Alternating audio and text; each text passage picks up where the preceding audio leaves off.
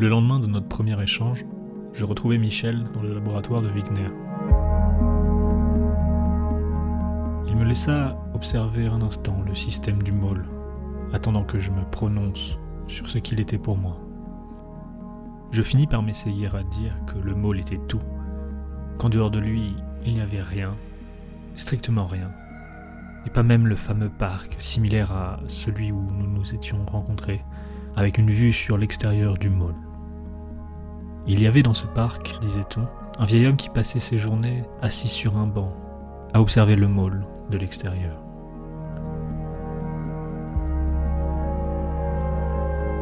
Et lorsque je dis à Michel que c'était un point de vue que je voulais partager avec lui un jour afin qu'il me l'éclaire, il répondit que... Il, il faut surtout pas qu'on se rencontre dans le parc. je refuse le parc. C'est vrai Non, mais c'est- exactement l'endroit où il faut pas se rencontrer, parce, parce qu'il il n'existe pas le parc. Il n'existe pas. Donc, euh, donc euh, effectivement, on peut imaginer qu'il existe, on peut se figurer qu'on va se- se- aller discuter dans le parc. Mais au départ, non. Parce que tant que- aussi longtemps que c'est pas filtré, on a, on a, par définition, de- par votre propre définition du mol, on n'a pas le droit. Ouais. Mais pourtant, le vieil homme, lui, ah. a l'impression. Est-ce que c'est qu'une impression ou est-ce qu'il est dans le parc Enfin, par quel. euh, Bah, si votre définition du mol est correcte, il, il a l'impression, Ouais. il me semble. hein. Et en tout cas, dans mon, ma propre vision des choses, il n'y a pas d'extérieur. Ouais. Alors, justement, on va Donc voir, il n'y a, pas de- il n'y a pas de parc, mais ça veut pas. Mais effectivement, le parc il est nécessaire comme fiction euh, pour euh, Pour comprendre ce que c'est que. pour euh, croire euh, pour croire se représenter effectivement. L'intérieur. C'est- même fondamental, je pense.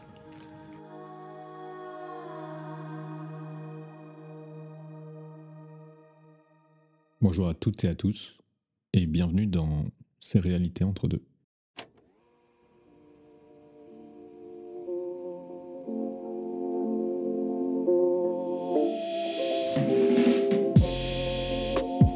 Entre deux deux espaces d'un instant, plongez-vous entre deux mondes.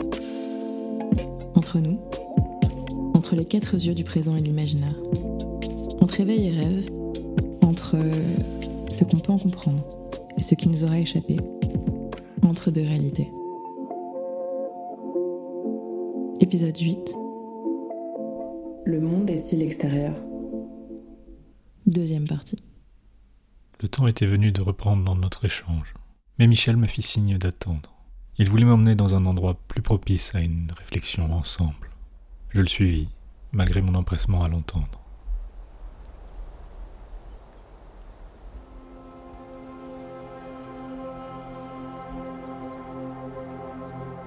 On était en été.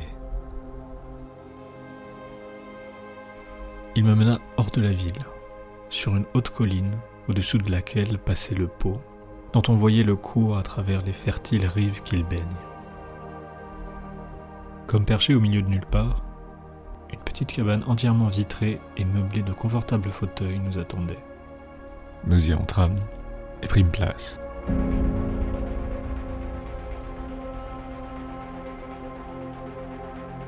La vue y était subjugante. Dans l'éloignement, l'immense chaîne des Alpes couronnait les paysages. Les rayons du soleil levant rasaient déjà les plaines, et, projetant sur les champs par longues ombres les arbres, les coteaux, les maisons, enrichissaient de mille accidents de lumière le plus beau tableau dont l'œil humain puisse être frappé. On eût dit que la nature étalait à nos yeux toute sa magnificence pour en offrir le texte à nos entretiens. Ce fut là qu'après avoir quelque temps contemplé ces objets en silence, je repris ma question et Michel me parla ainsi.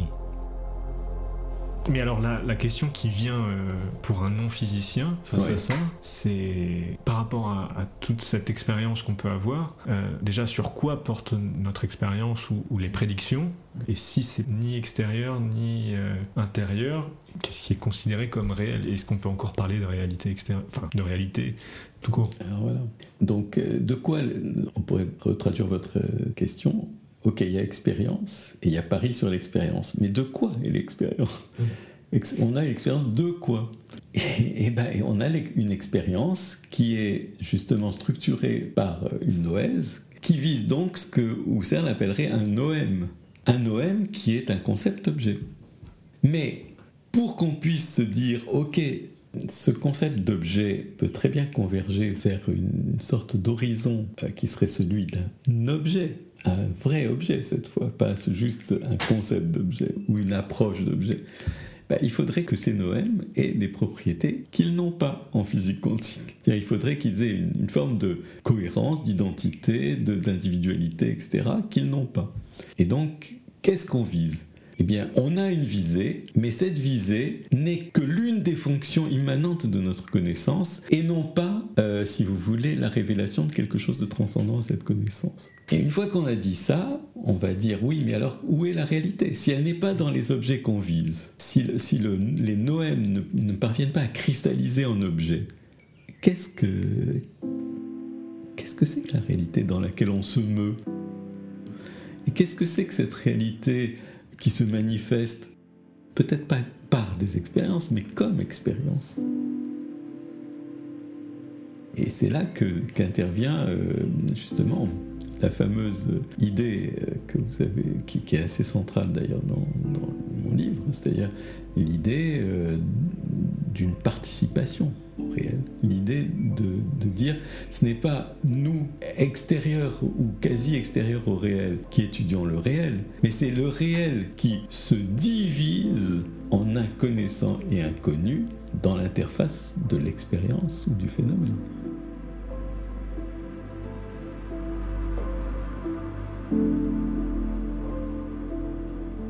Oui, c'est une co-création, pas euh, d'une histoire d'un réel extérieur entre plusieurs euh, scientifiques, mais une co-création de ce qui est observé entre euh, l'observateur et le réel. Voilà, c'est-à-dire que le, phénomène est par lui-même une fonction de, de distanciation. Et ça, euh, entre parenthèses, je pense que j'ai trouvé des, inspirations extraordinaires, en particulier évidemment chez Merleau-Ponty, mais aussi et surtout chez Renaud Barbaras, qui, lui a développé cette idée, si vous voulez, de, l'endo-ontologie, c'est-à-dire d'une ontologie qui participe de la nature plutôt que, que, que l'ontologie de quelqu'un en train d'essayer de caractériser ce dont est fait la nature il y a quelque chose d'absolument remarquable parce qu'on a une forme de pensée complètement alternative par rapport à la théorie euh, classique de la connaissance qui met face à face justement un sujet et un objet, qui met face à face un être connaissant et une nature connue. Là, il n'y a pas de face à face. Il y a une autodistanciation d'un réel qui est totalement euh, solidaire, on va dire, solidaire et indivisible si ce n'est par autodivision.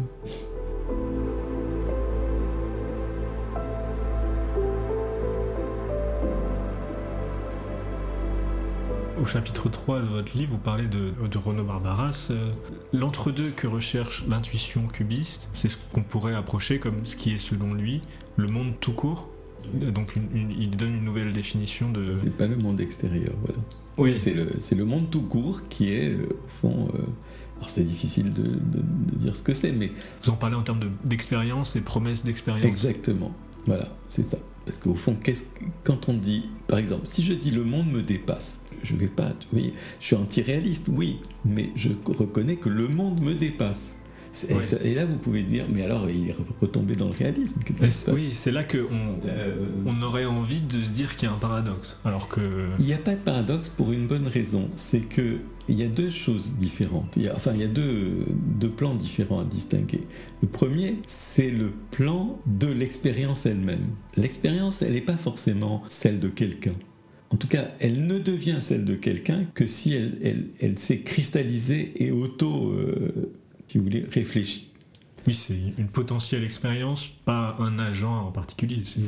L'expérience présente, elle n'a pas de propriétaire. On ne se sent propriétaire de sa propre expérience, qu'au moment où on, on s'est réfléchi. On dit Ah oui, mais regarde, cette expérience, elle est obtenue à partir d'un certain point de vue, donc elle est localisée. Euh, cette expérience, euh, elle s'achève elle, est née, donc elle est seulement maintenant. Vous voyez, elle est ici, elle est maintenant. Cette expérience, elle est liée à tout un passé. Et ce passé, c'est celui de mon passé. Donc il y a, une sorte d'autobiographie qui se lie à cette expérience présente. Donc à ce moment-là, finalement, on cristallise et on, on réduit l'expérience présente à l'expérience présente de quelqu'un. Et mais ce quelqu'un, c'est un être fini, puisqu'il euh, il se situe justement ici, maintenant, en un lieu, dans une, ville, dans une petite planète, du, fin fond de l'univers, etc. Donc c'est un être extraordinairement fini.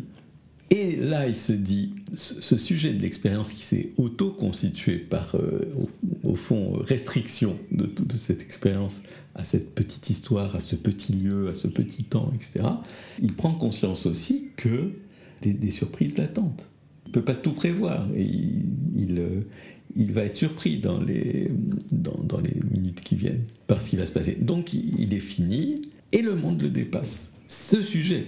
Mais le monde ne dépasse pas le champ de l'expérience possible. S'il dépassait le champ de l'expérience possible, on pourrait dire qu'il est extérieur. Donc il me déborde en tant que petit individu, mais il ne m'est pas extérieur au sens où je suis coextensif à cette expérience qui lui est euh, propre. Et de ce point de vue-là, on, a l'impression qu'on pourrait presque arriver à, faire de, ce rapport-là au monde euh, une psychologie ou une psychanalyse du physicien? Parce que, bon, déjà, euh, il y, a cette fuite dont on parlait tout à l'heure, euh, la tendance du, physicien, vous citez euh, Michel Henry, vous dites, qui, dit se tourner contre la vie, c'est s'éprouver soi-même de façon qu'on souffre d'être ce qu'on est, à savoir cela qui s'éprouve soi-même. Donc il y a cette fuite vers l'extérieur qui est le rêve du physicien, et en même temps, on est dépassé par le monde quand on essaye de, se concentrer sur cette expérience à l'échelle subjective. Donc il y a une... Euh, oui, mais regardez, d'accord, d'après euh, Michel Henry, je souffre de fuir euh, cette vérité que je suis, celui qui s'éprouve lui-même. Mais qu'est-ce que je fais si je ne fuis pas? Si je ne fuis pas, je me dis, ok, moi je participe du monde. Je, je suis pas une partie du monde au sens spatial, mais je participe du monde. C'est-à-dire que le monde est ma chair, si vous voulez. Euh, si je me dis ça, à ce moment-là, j'ai l'impression, enfin, j'en retire la conclusion, que, au fond, à travers mon expérience d'auto-épreuve, j'ai donné un coup de sonde dans la vraie nature du monde. Le monde est possibilité d'auto-épreuve. Là, je, fais du, du Merleau-Ponty plus Barbaras à, ma, sauce, hein. mais c'est exactement ça. le monde est possibilité d'auto-épreuve, possibilité d'auto-scission, de façon à pouvoir euh, créer un creux, le creux du, désir et du mouvement, comme le dit Barbaras. Et ça, c'est la nature du monde. Donc, en me connaissant moi-même, en ne me fuyant pas moi-même, j'ai donné un incroyable coup de sonde dans la nature du monde. Et maintenant, je sais ce que c'est que le monde. Le monde n'est pas extérieur, le monde est auto-épreuve. Et ça peut paraître extrêmement esselant. Esselant Vous pensez que. Ah, euh, non, au contraire. Ça veut dire qu'au fond, ma nature est la, nature de tout. mais, mais parce qu'il parce qu'il y a deux manières, au fond. Comment voulez-vous savoir ce qu'est le monde? Il y a deux façons. Soit vous dites, ok, je vais aller sonder ce qu'il est par en prenant des distances vis-à-vis de moi-même et en allant chercher quelque chose. Mais c'est ce qu'ont fait les scientifiques, hein, en croyant qu'ils allaient dévoiler la nature du monde extérieur. Et qu'entre autres, la nature du monde était d'être extérieur. Alors ils l'ont fait très bien pendant un certain temps, et puis à un moment ça, ça a coincé. C'est en physique quantique et un peu en relativité déjà que ça a coincé. Donc on se dit, ok, est-ce qu'il y a une autre façon de concevoir les choses? Eh bien, en rapatriant, en, évitant ce que la fuite de Henri, hein, en, rapatriant notre pensée euh, métaphysique sur nous-mêmes. Et une fois qu'on a fait ça, on se voit comme, non pas comme une espèce de planeur extérieur au monde, mais on se voit comme une espèce de nageur participant du monde. Oui, oui qui se fond complètement comme, plus comme un poisson dans l'eau que comme un oiseau au-dessus de, de, l'océan, si vous voulez. Mais c'est plus qu'un poisson dans l'eau, c'est plus qu'un poisson dans l'eau. C'est parce que le, il faut se concevoir un poisson qui serait constitué d'eau. C'est presque ça, hein, mais, pas tout à fait. Oui, il n'y a plus de, euh, frontières. Il n'y a plus de frontières. Un poisson qui serait constitué d'eau et l'eau qui serait constituée du poisson, si vous voulez. Mm. Et, à ce moment-là, si vous voulez, le poisson, s'il se met à, disons, à étudier sa propre expérience, il se dit, mon expérience, ce n'est pas euh, un accès indirect à quelque chose qui m'est étranger. C'est une auto-révélation de ce monde dont je suis partie prenante. Donc euh, voilà, cette, la fameuse auto-épreuve de, de Michel Henry, c'est la nature du monde. C'est pas la nature seulement de moi ou de vous, c'est la nature du monde. Maintenant, euh, alors bon, il, faut, dire que il faut être prudent. Hein. c'est juste une, hypothèse ontologique alternative. C'est pas euh, pas une conclusion euh, certaine et définitive. C'est une hypothèse ontologique alternative qui est nettement plus affine, si vous voulez, à cette physique participative qu'est la physique quantique que euh, la, vieille métaphore de la dualité sujet-objet, de la dualité entre le connaissant et le monde, etc., etc. Et comme il se trouve qu'elle est aussi plus affine à notre expérience vécue, qu'elle est plus affine à ce qui permet de ne pas tomber dans les paradoxes, par exemple, de la conscience. Le problème difficile de la conscience, c'est l'expression de David Chalmers. Euh, David Chalmers, c'est un philosophe euh, australien, je crois. Donc il dit simplement, euh, vous pouvez indiquer toutes les fonctions de la conscience que vous voulez, vous ne pourrez jamais élucider à la fois le comment et le pourquoi de ce fait élémentaire que cela fait quelque chose d'être cet être qui possède toutes ces fonctions. C'est-à-dire, on éprouve quelque chose. On ne se contente pas de réaliser les fonctions. C'est, vous voyez, par exemple, quand on dit pas, des machines, des robots, des, intelligences artificielles peuvent avoir une conscience artificielle, eh bien, en fait, on leur attribue ce qu'on peut appeler les fonctions de la conscience. Mais quid de l'expérience vécue, quid de se sentir conscient, quid? On n'en sait absolument rien. On n'a absolument aucune idée parce qu'il faudrait être eux pour savoir s'ils sont conscient dans le sens maximal ou pas. Du coup, l'attribution d'une conscience maximale, c'est-à-dire incluant l'expérience vécue, ce que cela fait d'être quelqu'un à quelque chose, c'est une question sans issue. On ne peut pas, on ne peut pas savoir. Il n'y a aucun critère extérieur pour savoir. Si un, robot se comporte comme un être conscient, ça veut pas dire qu'il est conscient au sens plein du terme. C'est-à-dire qu'il est conscient au sens des fonctions, visibles, manifestes. Voilà le problème difficile, si vous voulez. Qu'il y a une composante de la conscience, que l'on appelle soit l'expérience vécue, soit la conscience phénoménale, qui échappe complètement à l'étude scientifique parce que la science ne peut étudier que des fonctions des fonctions qui se manifestent par des effets, si vous voulez. Oui, même l'expérience ne se manifeste pas. Même en neurologie, on a simplement euh, des, signaux électriques qui sont observés et on déduit de ça euh, que tel signal correspond à tel état de conscience, mais c'est on spécule en faisant ça. On spécule, voilà, exactement. enfin, en tout cas, voilà, c'est des hypothèses. Alors, des hypothèses qui peuvent d'ailleurs euh, être utiles parce que ça peut nous donner des indices pour dire, ok, telle personne qui est dans le coma, elle est peut-être pas tout à fait inconsciente ou en anesthésie. Donc, c'est des indices intéressants qui ont une certaine valeur opératoire pour les médecins, mais qui ne nous indiquent pas la nature de cette chose extraordinaire qu'est l'expérience vécue. Quoi. Le mystère de la conscience reste euh, entier. Voilà, sur le plan scientifique, ça reste entier. Sur le plan technologique, eh ben, oui, il y, a des choses intéressantes qui sont faites. Donc euh, voilà, ce que je vous ai dit, c'est qu'il y a convergence des deux problèmes, de deux problèmes majeurs de la science les paradoxes de la physique quantique d'un côté et les apories de la philosophie de la conscience de l'autre côté, qui convergent vers euh, cette euh, vision, on dirait, endo-ontologique de ce qu'il y a. Voilà ce qui me convainc, c'est quand vous avez une clé qui permet d'ouvrir plusieurs portes. Et ça, c'est pas mal. Pour le scientifique, c'est convaincant. Ouais, mais pour le philosophe aussi, une, théorie unitaire de quelque chose, c'est quand même, on se dit, ah bon, bah, si, cette hypothèse permet de, de, lever des paradoxes dans plusieurs domaines, c'est crédible. Mais bien sûr, il n'y a aucune, jamais de certitude, pas plus, encore moins en métaphysique qu'en conscience. Quoi.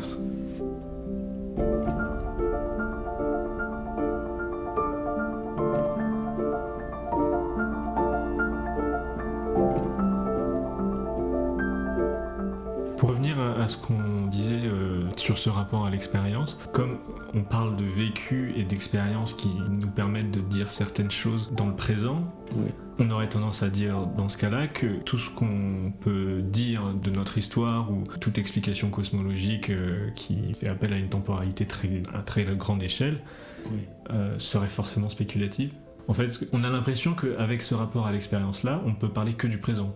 Oui, mais le présent est gros, est gros, de tout le reste. C'est ça qui est intéressant. C'est-à-dire qu'à partir du présent, on peut voir tout le reste. Et c'est ce qu'on fait. Quand on parle de, l'univers jusqu'au Big Bang, comment on fait? Bah, C'est parce qu'on a des données qui ont été enregistrées, admettons, même si, on ne va pas jusqu'au présent absolu, euh, qui ont été enregistrées depuis 1965 avec Arnaud. Euh, Wilson et Penzias. Hein.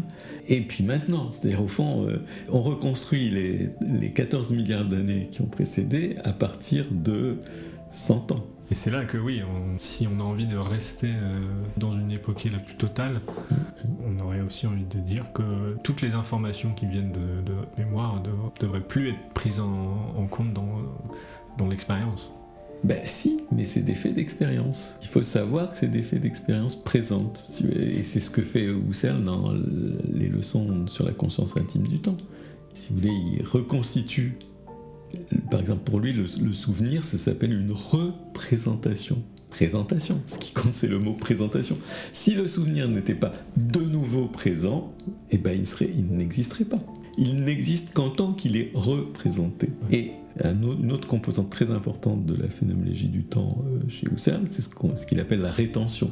Et la rétention, c'est l'espèce de traîner d'un passé très proche dans le présent. Mais là aussi, si ce n'était pas, par exemple, si vous écoutez une mélodie, vous ne l'écoutez en tant que mélodie et non pas en tant que la dernière note que vous avez entendue, que parce qu'il y a cette traînée de la rétention, que les neurologues pourraient appeler la mémoire à court terme, etc. Bon ou la mémoire de travail. Voilà.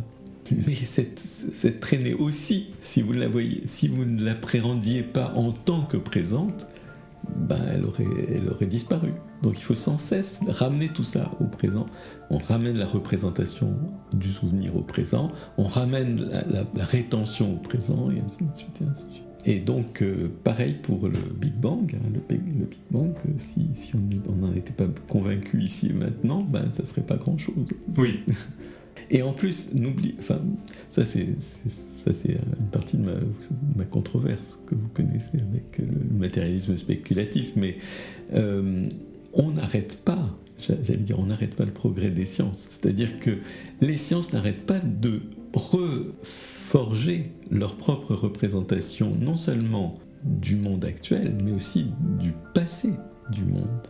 Et donc, euh, par exemple, si vous voulez, entre le, concept de Big Bang chez le maître, qu'il a inventé, hein, le fameux atome primitif, et le concept de Big Bang, par exemple, de Hawking et Hertog, il y a un monde, si j'ose dire. C'est plus du tout la même chose, c'est plus, plus une singularité du temps. Chez, chez Hawking et Hertog, ça devient une espèce de tournant, si vous voulez, d'un espace-temps euh, une, sorte de rotation d'un espace-temps dans un système d'axes réels et imaginaires. Ça n'a plus rien à voir, c'est plus un événement dans le temps, si vous voulez. Même le, le situer 13,8 milliards d'années, ça ne marche que si on a adopté comme échelle de temps celle qui est déterminée par exemple par les horloges atomiques contemporaines, par euh, les mouvements terrestres contemporains, etc. Donc on extrapole nos échelles de temps vers un passé où on ne sait pas si les horloges vont marcher de la même façon. Oui, c'est renversé, c'est le, Big Bang euh, de Hawking et Hertog, c'est un événement qui est à partir de nous, tandis que le Big Bang de Lemaitre, c'est une origine de, l'univers qui qui mène, à, nous. Exactement, ouais, ça, absolument, ça aussi c'est important. Euh, dans, chez Hawking et Hertog, c'est exactement ça. C'est une rétroprojection à partir de nous. Et c'est seulement comme ça qu'on peut sélectionner les lois de la nature qui vont aboutir à nous. Là, il y a, une sorte de, euh, de cercle d'autoconsistance qui est complètement différent de cette histoire linéaire où il y a un début, et puis nous. Donc vous voyez, même le, concept de Big Bang, il n'arrête pas d'évoluer, et il va évoluer encore. Et donc, euh, il ne faut pas le prendre à la lettre. Voilà.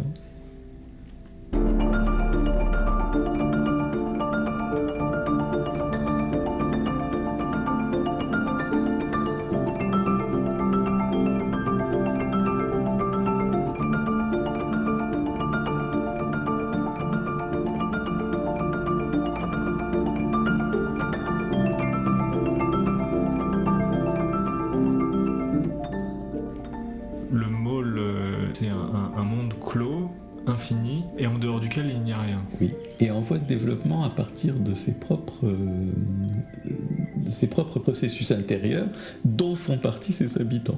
Voilà, donc il n'a pas d'extérieur, il est infini et il est en voie de, de, remétabolisation à partir de ce que font ses habitants qui sont partie prenante de, son destin. Donc quel serait ce point de vue de l'homme dans le parc? Alors vous me dites que c'est un point de vue que vous voulez pas adopter, ou en tout cas. Euh, attendez, j'ai dit que le môle c'est tout ce qu'il y a. Il n'y a donc pas de point de vue extérieur au môle.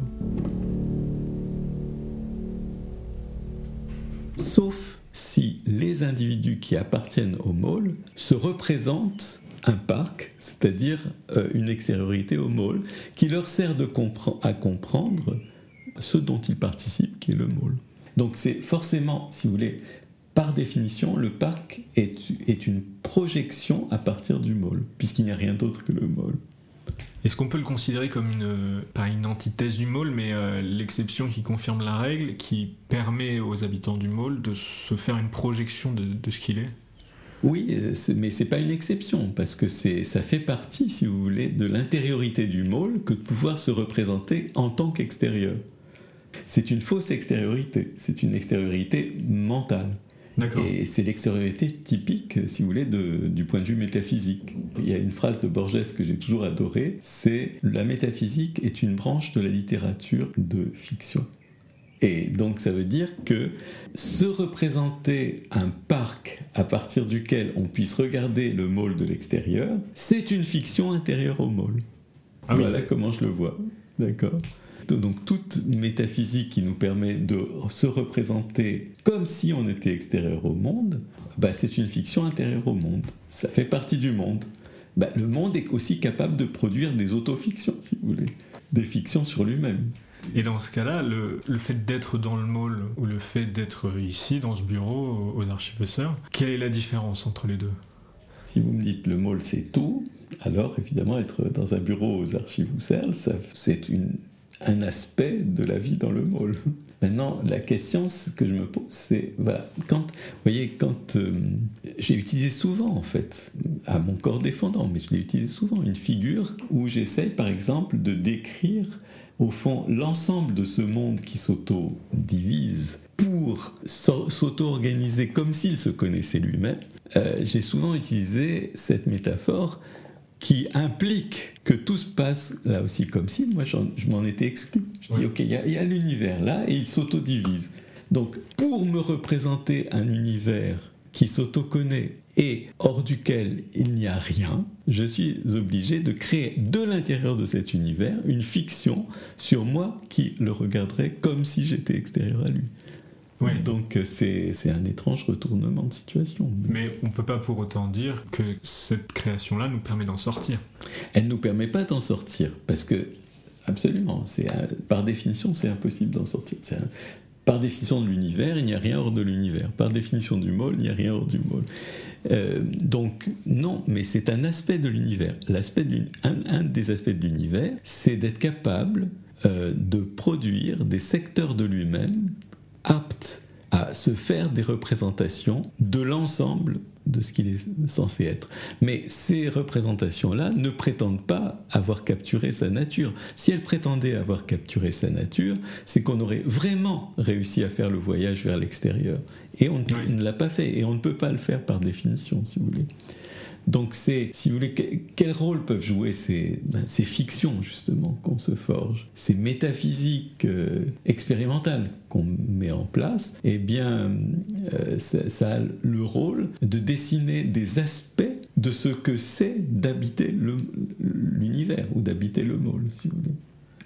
Et c'est plus facile de se représenter des aspects de, la vie dans l'univers en se représentant les choses comme si on en était extérieur que de le faire de l'intérieur. Parce que de l'intérieur, qu'est-ce qui se passe? C'est comme, euh, vous voyez ce que, ce que disait, je ne sais plus quel philosophe d'ailleurs, euh, de- des sciences, il disait, ben, il est impossible pour un poisson de faire la théorie de l'eau, parce qu'il nage dedans.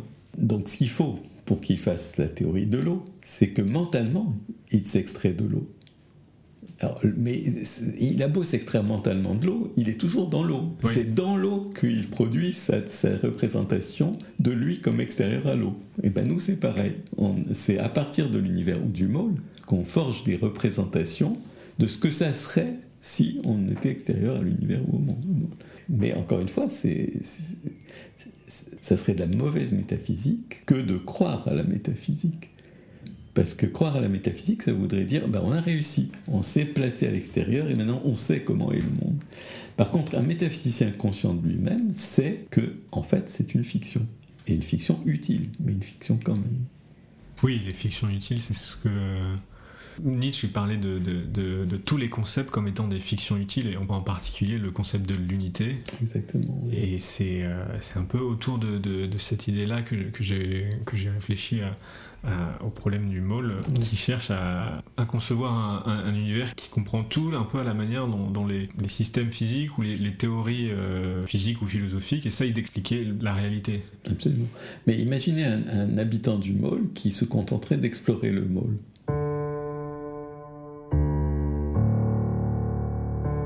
Et il sait en plus, il, voit bien qu'il n'y a pas de fin.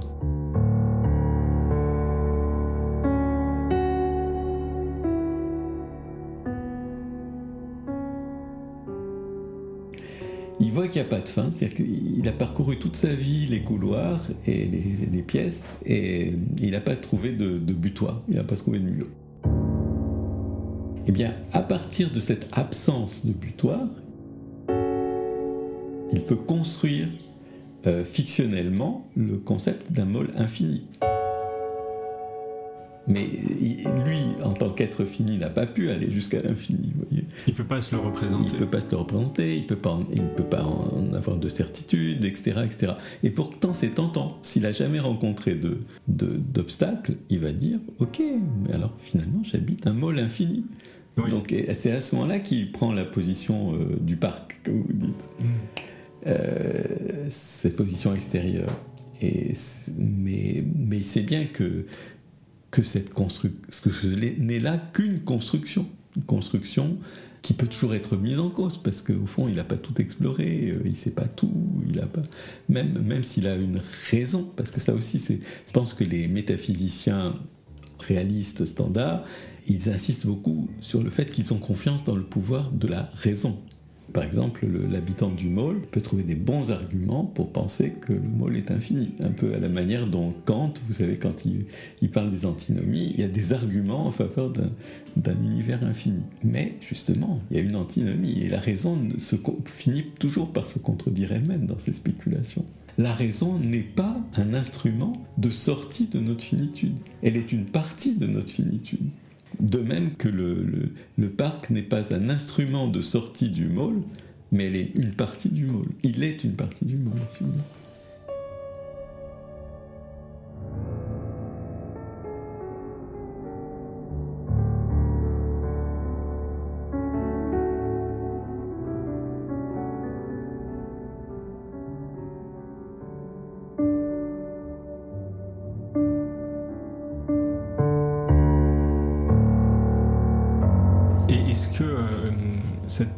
Entre fini ou infini, ou le fait que nous euh, essayons de concevoir quelque chose comme infini alors que nous sommes finis, est-ce que tout ça, c'est pas comme dans le cas du môle, un problème de définition ou un problème de, langage? Oui, mais le, langage, euh, le langage, il, a une propriété extraordinaire. C'est que d'un côté, si vous le regardez de près, c'est quoi? C'est quelques sons, quelques lettres qui tiennent dans quelques pages ou dans, dans quelques moments d'une vie humaine finie. Et d'un autre côté, il parle de choses incroyables comme, euh, je sais pas, les, transfinis de Cantor, etc. Vous savez que Cantor croyait qu'il avait atteint Dieu grâce à, grâce à son, ses alephes successifs, quoi, ses transfinis, parce qu'il arrivait à manipuler une algèbre des infinis actuels.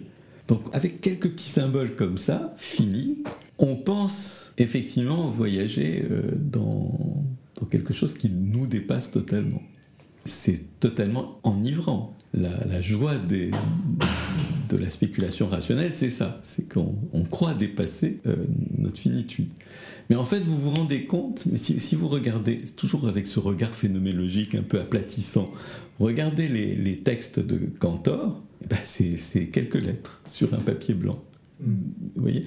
Donc, qu'est-ce qui fait que Cantor était comme ça euh, Il avait l'impression qu'il avait découvert quelque chose d'extraordinaire, très beaucoup plus, qui le dépassait de beaucoup c'est qu'il avait, si vous voulez, ce que, ce que, ce que j'aime appeler euh, le vertige de l'appel de sa propre euh, visée. Et donc, il était, il était en quelque sorte emporté par sa propre visée, qu'il avait mis en place symboliquement. Et du coup, il prenait l'appel de sa propre visée pour une réalité extérieure à la visée. Donc il me semble que c'est pareil à chaque fois. C'est-à-dire quand vous croyez que vous voyez l'univers dans sa totalité, en fait c'est une visée interne à l'univers. Quand vous croyez que vous voyez les choses à partir du parc dans, leur, et vous voyez le mall dans sa globalité, ce n'est qu'un rêve fait par un habitant du mall. Et c'est une critique qu'on peut faire souvent euh, aux scientifiques ou même aux, métaphysiciens. Euh, cette tendance à avoir une conclusion avant de faire des expériences et, de chercher toujours à démontrer quelque chose qu'on a a priori postulé et, qui fait qu'en fait euh, on a l'impression que les expériences et tout ce qu'on essaye de, démontrer est un cercle vicieux.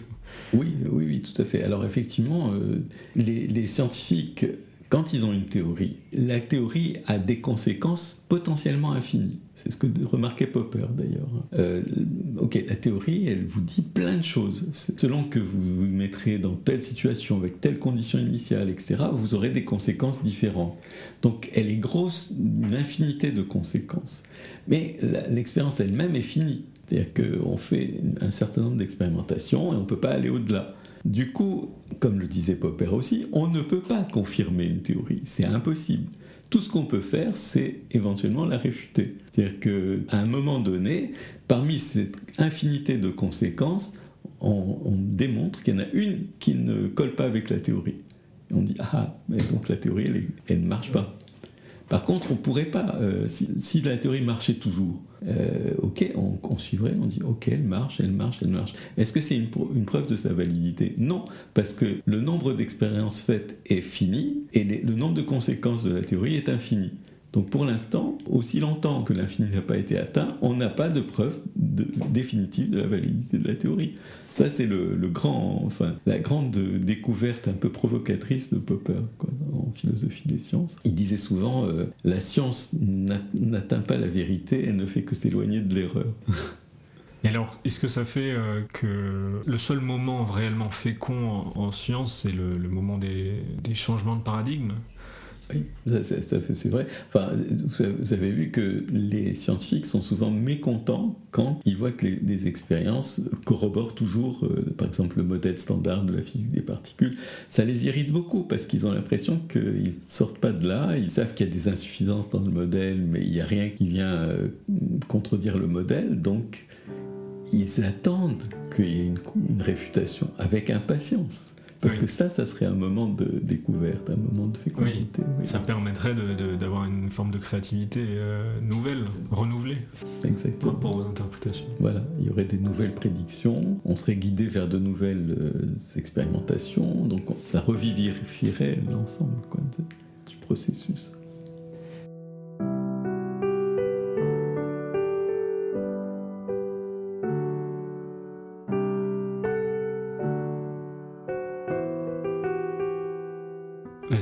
S'était vu, on avait parlé du rôle que pouvait jouer l'art euh, euh, en science, euh, que ce soit comme moyen d'allégorie ou alors pour apporter une dimension créative à la construction des théories.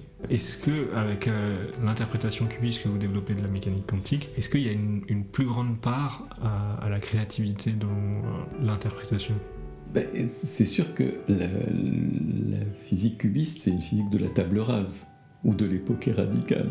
Donc évidemment, elle laisse ouverte beaucoup plus de portes à l'éventuelle euh, élaboration fictionnelle en quoi consiste la métaphysique par exemple. Donc, euh, donc finalement, euh, curieusement, enfin quelquefois on, pensait que la science allait en fait contraindre la métaphysique à, à, quelque chose de beaucoup plus strict et plus restreint que ce que les anciens avaient pensé.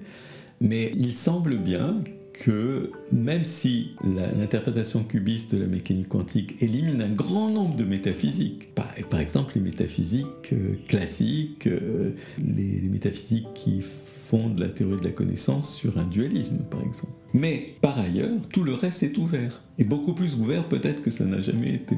Du fait de, de- de cette co-création euh, du moi-monde, Voilà, exactement. Alors, bah, ça, c'est une manière de, de formuler une des conclusions majeures euh, métaphysiques qui pourrait, l'une des conclusions qui pourrait émerger du cubisme.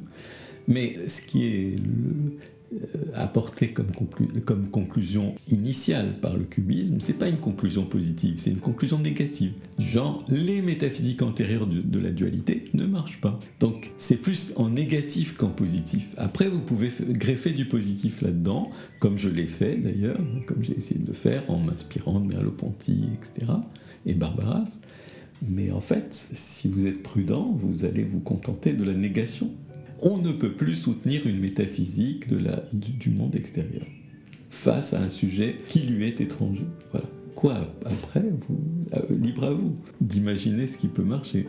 Donc euh, moi j'étais content quand j'ai lu euh, votre histoire du môle bah, qui n'a pas d'extérieur, parce que c'était une réponse possible, une fiction qui pouvait répondre à cette ouverture faite par la physique quantique.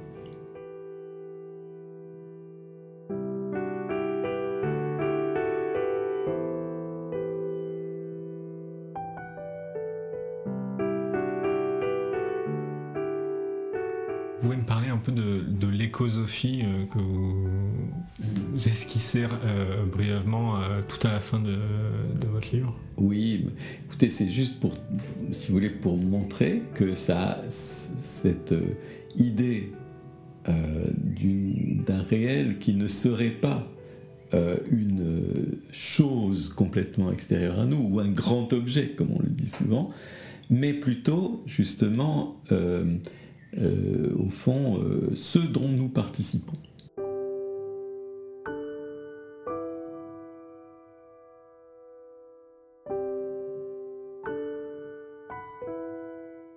C'est-à-dire que là, il y, a une, il y a une intimité extrême entre le connaissant et le connu.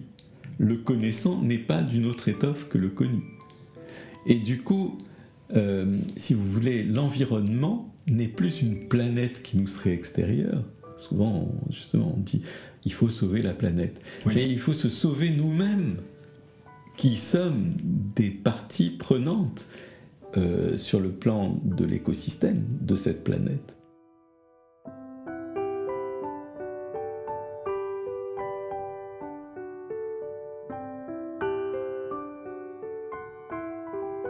C'est sur nous aussi que ça repose. Parce que nous en sommes totalement partie prenante. Donc, une physique qui ne conçoit plus le réel comme une extériorité est aussi euh, un parfait analogue euh, d'une écologie qui ne conçoit pas euh, la planète comme une espèce de corps dont il faudrait s'occuper, ou qu'il faudrait, et encore moins qu'il faudrait exploiter, si vous voulez. Et à la fin, je signale même un truc évident, c'est que puisque justement la théorie physique, qui a commencé par s'extraire complètement de ce dont elle voulait clarifier la nature, a fini par reconnaître que elle est complètement coextensive à cette nature qu'elle voulait connaître, alors tout se passe comme si, au fond, la science entière, à travers la physique qui en est un des piliers, si vous voulez, est fondée sur euh, une base écologique. Donc c'est plus l'écologie qu'on doit étudier par le moyen de sciences, au fond, de l'extériorité. C'est la science qui s'est reconnue comme, n'étant plus une science de l'extériorité, étant une science de la participation, et donc fondamentalement une science écologique, une science du milieu, au sens presque étymologique du terme. Nous sommes au milieu des choses. Dans le, notre milieu, c'est le milieu euh, des choses où nous sommes, si vous voulez. Nous en participons. Nous, sommes- nous ne lui sommes pas étrangers. Voilà, voilà ce qu'on peut dire sur le rapport à l'écologie. c'est un rapport en plus à une écologie particulièrement radicale. C'est une écologie qui n'est plus juste une écologie de la, de la gestion des ressources, c'est une, écologie de la pensée, de la pensée de l'être au milieu, si vous voulez.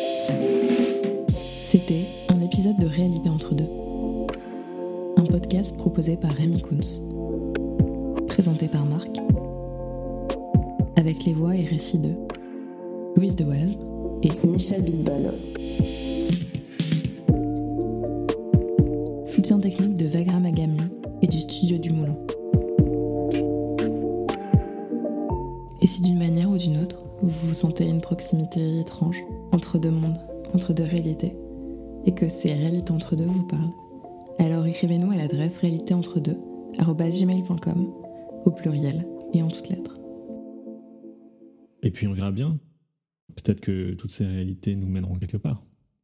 Je l'espère. À bientôt, Marc. À bientôt. Et merci d'avoir été là.